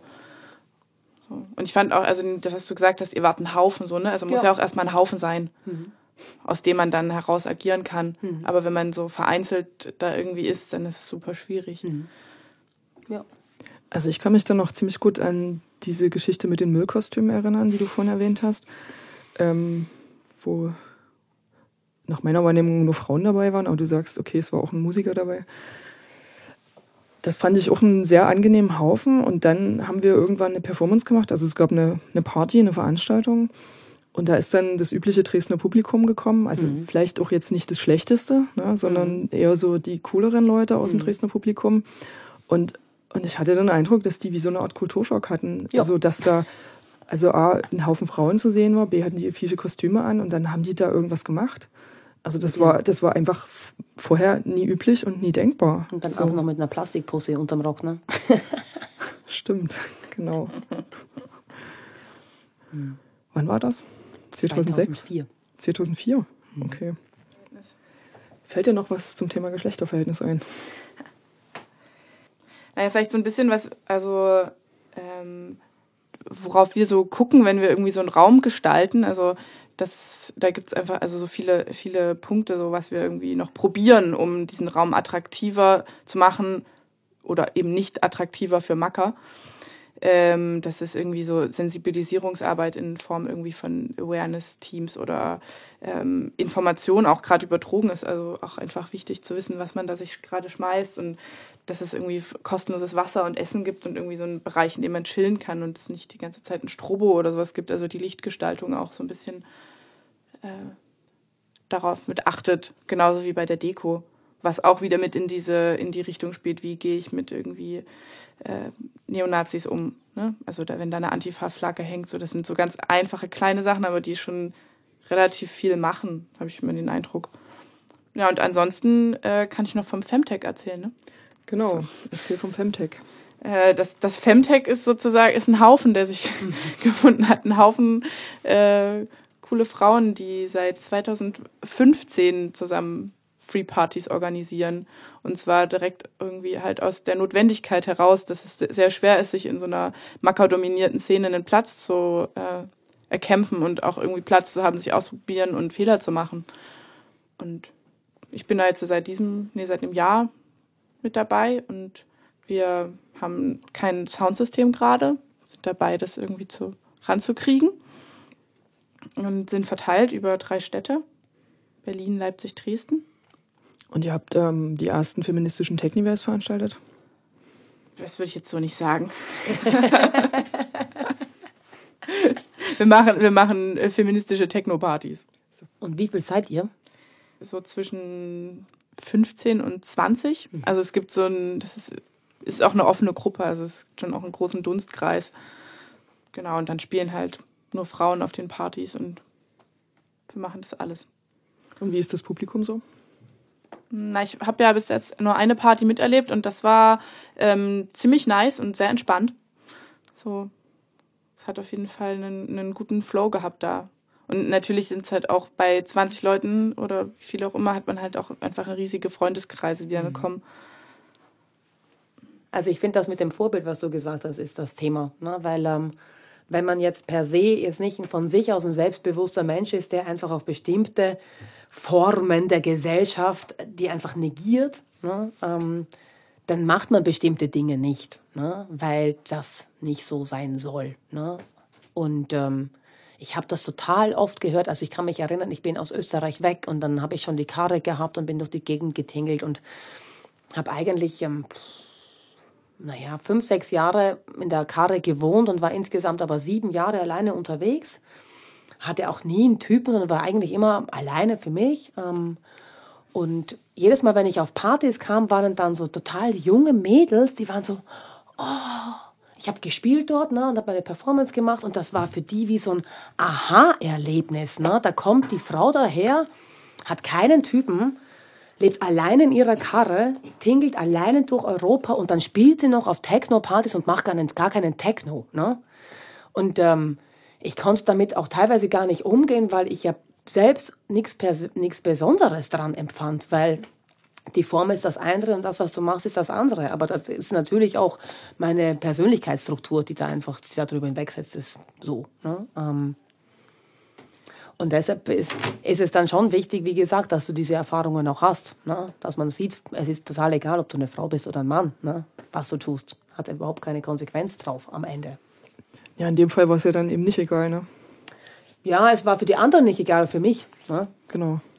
Aber also ich kann mir das irgendwie gar nicht so richtig vorstellen, wie, wie du das gemacht hast. Weil, also mir passiert es auch heute immer noch, dass, dass ich sozusagen angegriffen werde in der Position, dass ich auflege oder irgendwie die Technik mache. Also dass dann irgendwelche random Menschen kommen und mich fragen, ob ich jetzt nicht jemanden brauche, der auflegt, obwohl ich gerade mein Setup aufbaue. So, also wo es mir ständig wieder abgesprochen wird, dass ich das überhaupt können kann. Ich bewege mich in einer anderen Nische. Hm. Ich bin die Künstlerin. Und dadurch, dass ich diese Kunstnische besetze, bin ich die Ausnahme, was Antje vorher schon gesagt hat. Dadurch gibt es per se, das auch was Anna Bolena gesagt hat, der Konflikt entsteht grundsätzlich nicht. Mhm. Würde ich ähm, Technoplatten auflegen, hätte ich unter Umständen heute ganz was anderes erzählt. Genau, das ist der Knackpunkt. Mhm. Mhm. Entweder findest du deine Nische oder wirst in so eine Nische gedrängt oder kriegst halt Anwürfe. Ja. Und hältst die entweder aus oder hörst auf damit. Ja. ja. Ja, ich finde auch tatsächlich, dass diese, also, also, dass ich angegriffen werde, passiert häufiger in so Club-Kontexten als in Free-Party-Kontexten. Hm. So. Also ich äh, mache eigentlich eh nicht so viel Club-Veranstaltungen, wenn dann halt irgendwie, wenn es Soli ist, dass man für irgendwas Geld generieren muss. Aber das sind dann eher die Orte, an denen Leute dann darüber stolpern. Mhm. So, was ich finde ich auch eine interessante Frage stellt, nach wie ist denn das Verhältnis von Club und äh, draußen? So. Also weil irgendwie auf der einen Seite natürlich im Club hat man viel mehr Möglichkeiten durch die Security und auch eine, eine Policy zu etablieren in einer, in einer Fire-Community. So. Und gleichzeitig ist es draußen dann vielleicht doch auch irgendwie experimenteller. Aber man darf nicht unterschätzen, dieses, äh, dies, das, ich meine, das Entscheidende der Subkultur ist der Faktor des Geheimnisses. Ne? Mhm. Und ein Club ist nicht geheim. Ne? Das heißt, du hast ganz andere Filter des Publikums. Ne? Und das ähm, fand ich schon auch bei den Free Techno Partys, ähm, das hat mich fasziniert. Ne? Also du hast bestimmte Menschen für einen Zeitraum gar nicht auf Partys gehabt, weil die hatten den Zugang nicht dazu. Wenn du nicht einen bestimmten Flyer in der Hand hattest, weil du irgendwann einmal auf einer Party davor warst, bist du gar nicht auf die nächste gekommen, weil es gab keinen Flyer der irgendwo rumlag. Der, das konnte dir nur irgendjemand in die Hand drücken, der dich quasi persönlich eingeladen hat. Und das wurde ja erst mit der Zeit, mit der Häufung von Partys und ähm, der anderen Frequenz, also wir waren ja früher jedes Wochenende auf einer Free Techno Party irgendwo in der Pampa. Ähm, das ist erst mit der Zeit größer geworden, hat sich mehr gestreut, dass man in bestimmten Plattenläden plötzlich Flyer liegen hatte. Das gab es eine Zeit lang nicht. Da kannst du auch das Problem von dem Club überhaupt nicht aufbauen. Ne? Weil du lädst ja quasi persönlich ein oder diese persönliche Einladung bringt ihre Freunde mit. Dadurch hast du schon im Grundsatz eine Ähnlichkeit der, der Gesellschaftsschicht. Ja, und weil es unkommerziell ist, muss man auch nicht unbedingt Musik spielen, die sich gut vermarkten lässt. Genau.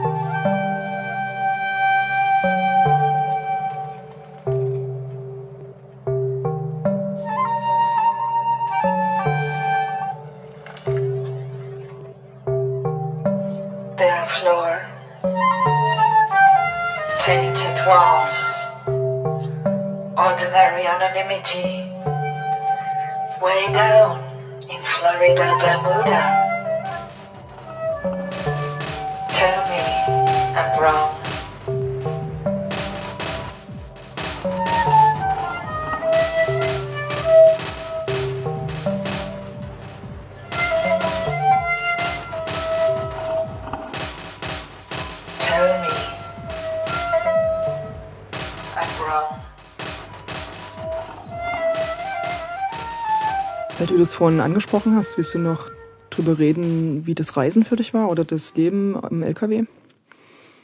Also ich fand das äh, den Lebenswandel per se immer gut, ähm, aber das hat auch seine Grenzen, weil ich bin natürlich viel auf Partys gefahren, aber das war nicht mein Hauptleben, das war immer nur ein Teil des Lebens. Ne? Und dann ist das Leben im Auto noch einmal, es heißt, es gibt zwei Schienen sozusagen. Es gibt das, den, die Weise, dass man auf Techno-Partys fährt und äh, dort spielt und dann wieder woanders hinfährt. Ähm, und es gibt den anderen Strang, wo es dann um dieses Leben außerhalb der Party geht. Und da war das irgendwann einfach vorbei. Aber ich möchte es nicht missen. Ne? Also ich fand die Jahre in dem Auto fantastisch. Hast du im LKW gelebt, um zu Partys zu fahren? Also um da flexibler zu sein? Oder hast du noch einen anderen Grund gehabt, warum du flexibel sein wolltest? Das Auto hat mit den Partys per se nicht so viel zu tun gehabt. Ich habe diese Art des Lebens auf den Partys kennengelernt, ähm, dieses Nomadentum und habe das für mich als äh, beste Variante gesehen, weil ich mich nicht entscheiden konnte, wo möchte ich wirklich leben. Und so dachte ich mir, so kann ich mein Zuhause einfach mitnehmen. Und ähm, so hatte ich halt eine bestimmte Route, die ich immer abgetängelt bin und ich habe die währenddessen auch studiert. Welche ähm, Route? Hm, ich bin viel zwischen Wien, Berlin, Malmö hin und her gefahren ähm, und war alleine mit meinem Auto auch sonst gar nicht viel in anderen Ecken, weil ich mich dann oft auch unwohl gefühlt habe, muss ich gestehen. Ähm, also das hat schon einen Sinn, auch diesem, in diesem Kollektiv zu leben, weil du wohnst halt auf der Straße, bist du total ausgesetzt und da ist plötzlich das Thema, der Frau reist alleine, ist was anderes. Ähm, also ich hatte zwei Erlebnisse, da wurde ich zweimal fast überfallen und wenn du dann, da habe ich auch in, irgendwo im Nichts geparkt, ne, weil in Großstädten ein Parkplatzzentrum nah zu finden ist quasi unmöglich. Das heißt, du musst irgendwo im Off parken, am besten so versteckt, dass sich die Polizei gar nicht sieht. Das ist auch der Platz, dass wenn, wo dir was passiert, wo auch kein Mensch weit und breit ist. Und ich fand das ähm, Prinzip dieser Verrohung, das mit dir passiert. Ne? Also ich habe mit Eisenstangen im Bett geschlafen. Ähm, da hatte ich keine Lust mehr drauf. Ich wollte nicht ähm, weiter in diese Richtung gehen. Und das habe ich schon auch mit äh, meinen Bekannten damals gesehen, dass dieses durch Europa tingeln und von Party zu Party und auf der Straße leben, und seinen Lebensunterhalt damit auch verdienen, das hat die schon auch verroht. Ne? Das ist eine bestimmte Erfahrung, die du damit machst. Und es gibt diesen wahnsinnigen Mythos darüber. Aber es ist nicht nur schön, es sind auch viele harte Seiten und du bist auch viel in Ecken, was echt, äh, da bist du mit dem Abschaum der Menschheit beschäftigt auch, ne? ähm, wo man beklaut wird, wo die Autos aufgestochen werden, wo du ähm, schon auch als brachialer Kerl auftreten musst, dass dir nichts passiert. Ne? Und äh, da hatte ich keine Lust drauf. Und dann ist der Weg quasi von Wagenplatz zu Wagenplatz so ein bisschen. Ne? Und wenn dann die Wagenplätze weniger werden oder es keinen Platz gibt, dann wird der Radius relativ gering. Oder man ist halt in Gruppen unterwegs, weil man zu einer Party fährt und dann aber wieder in seinen Alltag zurückgeht. Also das ist genauso wieder so ein infrastrukturelles Problem, dadurch, dass Freiräume wegfallen, Wagenplätze weniger Klar. werden. Klar kannst du schlechter reisend leben Umweltzonen, dass das Auto nicht mehr in die Stadt rein darf, ist auch ein Thema dazu. Ne? Das ist einfach so. Oder auch einfach die, ähm, also auch das Thema mit der Halle. Ne? Ähm, du brauchst ja auch Hallen, wo du deine Autos reparieren kannst, ne? ähm, weil man sich die Reparatur in der Werkstatt ja gar nicht leisten kann. Und wenn du dann keine Halle hast, äh, wo du hinfahren kannst, ist es auch ein bisschen schwierig. Ne? Das sind halt viele Parameter, die damit so ein bisschen einhergehen. Und wie berührt dich der Mythos des Reisens? Also wie mit dem Soundsystem, wir reisen so ein bisschen im Sommer, aber das äh, ist dann eher irgendwo zu einem Technival, vielleicht noch auch irgendwo anders und dann wieder zurück. Also dass wir jetzt so äh, als Nomaden auf der Straße leben, das ist für uns überhaupt nicht erschwinglich. Also es funktioniert einfach finanziell nicht, das zu machen. Und gleichzeitig finde ich das aber schon auch einen wichtigen Aspekt, rumzureisen und sich anzugucken, wie, wie ist Technokultur oder Subkultur halt in anderen Teilen von Europa, weil es gibt's überall mhm. und es ist total bereichernd und extrem lehrreich und ich mache das dann, also ich fahre dann halt ohne mein Soundsystem zu den verschiedenen Technivals durch Europa und gucke mir das an und lerne dann dort Leute kennen und vernetze mich mit den Systemen. So. Und erlebst du das als starkes Ideal oder als ein Druck, dass Reisen, so eine reisende Lebensweise so propagiert wird oder aus der Geschichte her cool gefunden wird? Mm, nicht so sehr, weil ich, weil ich tatsächlich den Eindruck habe, dass die meisten Soundsysteme nicht mehr auf der Straße sind. So. Es ist sozusagen eine gewisse Normalität eingekehrt. Ja, es ist vielleicht eher die Seltenheit, dass man Leute trifft, die tatsächlich dauerhaft unterwegs sind.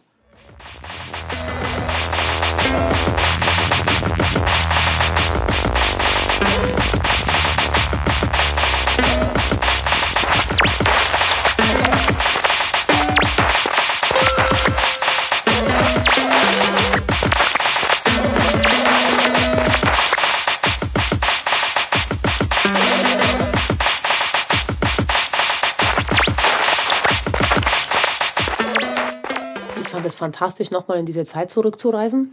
Ähm, und ich weiß auch, warum ich mich in eine andere Richtung entwickelt habe. Aber ich möchte für mein Leben nicht vermissen, die Sensation, Sonntagvormittag irgendwo im Wald mit nackten Füßen zu stehen, auf einer Free Party zu tanzen. Das ist, finde ich, eine Erfahrung, in so einer Soundglocke drinnen zu sein, wo ich merke, das ist das, was mir heute am meisten fehlt. Ist so komm mal vorbei. ich verkaufe meine Kinder für einen Sonntag, dann komme ich. also was ich heute auch bis jetzt nicht, wenn ich das so im Nachhinein so überlege, jetzt selbst als zweifache Mama und mir überlege, wie viele Leute ihre Kinder auf die Partys mitgeschleppt haben, denke ich mir, also das ist unvorstellbar für mich. Ne? Also ich weiß auch, wie dicht die damals auch alle waren. Ne? Ja, ich meine, wir waren ja gemeinsam unterwegs und wenn ich mir vorstelle, ich bin den ganzen Samstag auf einer Party, schieß mich weg bis zum Umfallen und dann muss ich 7 Uhr früh in die Karre gehen, Frühstück für meine Kinder machen und die rennen zwischen diesen ganzen Kapeiken durch die Gegend und die haben auch schon, also man hat auf ich, ich meine, es gab Momente auf Techniweis, da hast du schon krasse Sachen gesehen. Ne? Die einen als Erwachsenen, wo man sich denkt, das ist mir zu viel. Und wenn du dann so Kinder hast, die ihre total auf Ketamin weggespaceden Eltern vor sich sitzen haben, da dachte ich mir, also das ist auch so pervers an sich. Ne? Und das ist schon auch ein Teil dieser Verrohung, ne? mit diesem Traveling Around. Und äh, du machst dein Geld eigentlich natürlich auch mit Platten und mit Sound, aber ein Teil des Geldes musst du mit Drogen fast machen, weil du nur mit Sound gar nicht überlebst. Ne? Das ist schon, ja. Ja, das mit der Elternschaft ist natürlich nochmal ein Thema auch. Ne? Ich danke euch, Sissy und Ann, für das schöne Gespräch.